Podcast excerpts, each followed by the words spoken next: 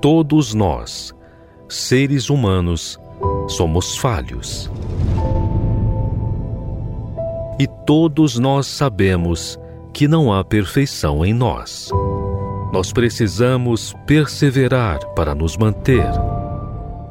Mas e Deus? Quem é Ele? Como Ele age? Muitos visualizam Deus como um ser que apenas manda a ordem, mas não conseguem ver quem Ele é. Aprenda conosco a conhecer Deus na sua essência. Como Ele age, como Ele vive e como Ele é. Quem Ele é.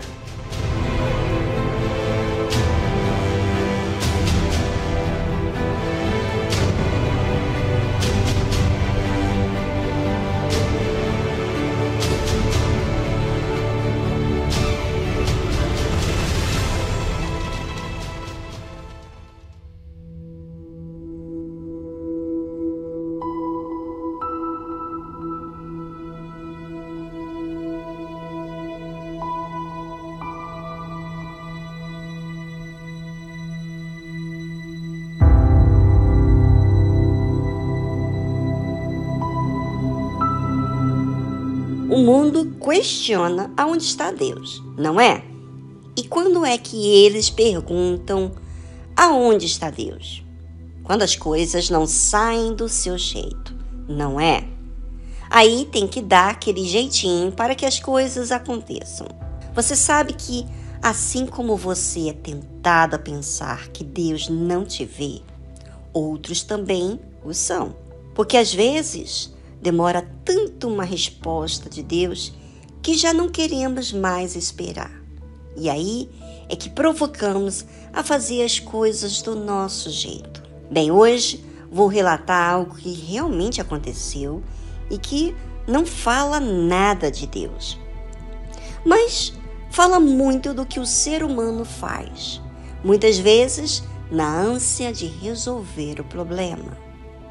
Ora, Sarai mulher de Abrão, não lhe dava filhos.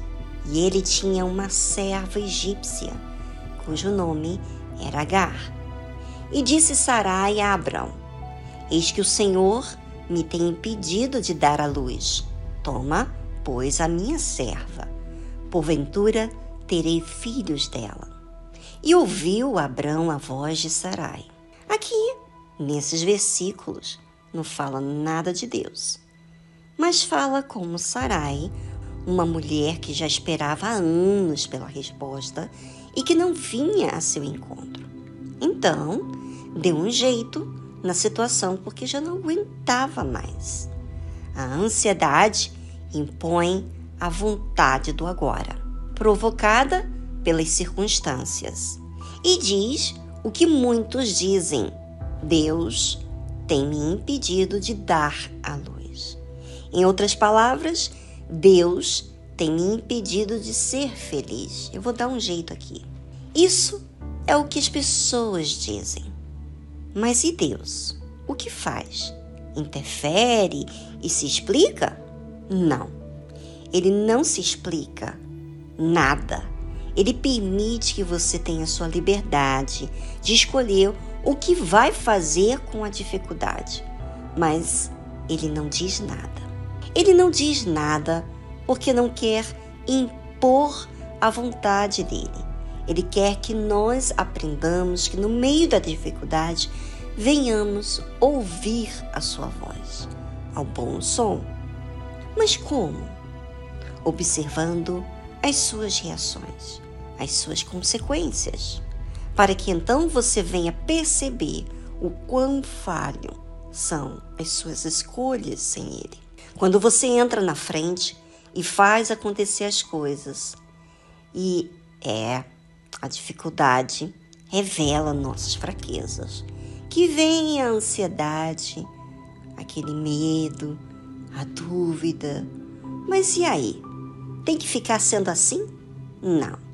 Se você raciocinar e avaliar o que o próprio Deus disse, Todas as vezes que vem a ansiedade, a tristeza, a frustração, você olhou para quem? Para a circunstância, não foi? Sim.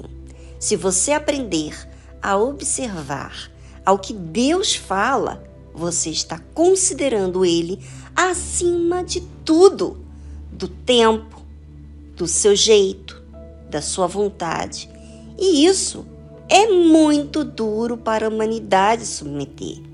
E é por aí que vai vir a fé, pois a fé é obediência, é deixar a sua vontade de lado e submeter-se a Deus.